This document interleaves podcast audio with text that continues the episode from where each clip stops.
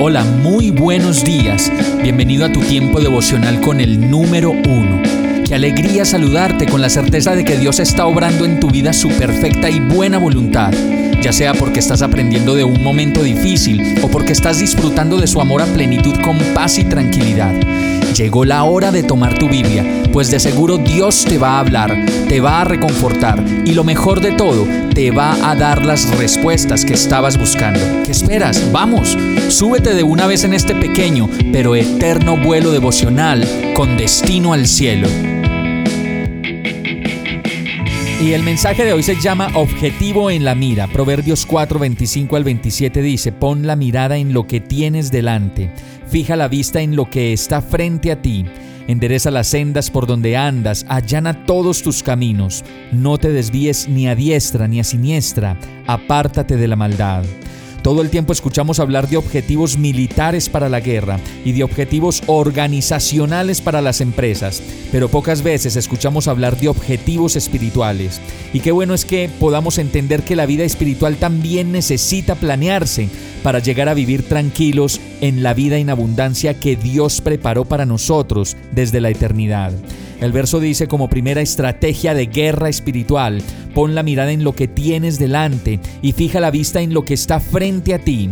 Y reconocemos entonces que para salir de donde estamos y del estancamiento en que posiblemente nos encontremos, debemos dejar de mirar el pasado, lo que no hemos perdonado, lo que nos hicieron, dejar de lado la amargura y el resentimiento que vienen a nosotros cuando miramos atrás. Por eso dice el diario de Dios, fija la vista en lo que está frente a ti.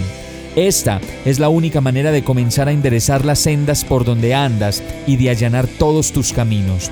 Y solo de esta manera será mucho más difícil desviarnos a la derecha o a la izquierda y mucho más fácil alejarnos de lo que nos hace tanto daño. Vamos a orar. Ayúdame Señor a poner en práctica este objetivo espiritual para mi vida. Ya no quiero mirar atrás dándome golpes de pecho por lo que he hecho y por lo que soy, y más bien ayúdame a fijar la vista en lo que está delante de mí, en el perdón y la gracia que hoy me das, pues cada vez que me miras y cada vez que me hablas me haces nuevo, me perdonas y me permites mirar hacia adelante. Gracias por la esperanza que tengo en ti, por eso descanso en tu presencia, agradecido y confiado, en el nombre de Jesús. Amén. Hemos llegado al final de este tiempo con el número uno. No te detengas, sigue meditando durante todo tu día en Dios, descansa en Él, suelta los remos y déjate llevar por el viento suave y apacible de su Santo Espíritu. Solo compártelo con quien lo necesite y ames. Hoy, de la mano de Dios, todo será un gran día.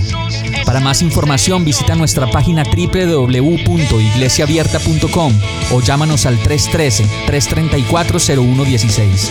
Oramos y rogamos para que cada día te enamores más de Dios y para que no pares de pasar todo tu tiempo con el número uno.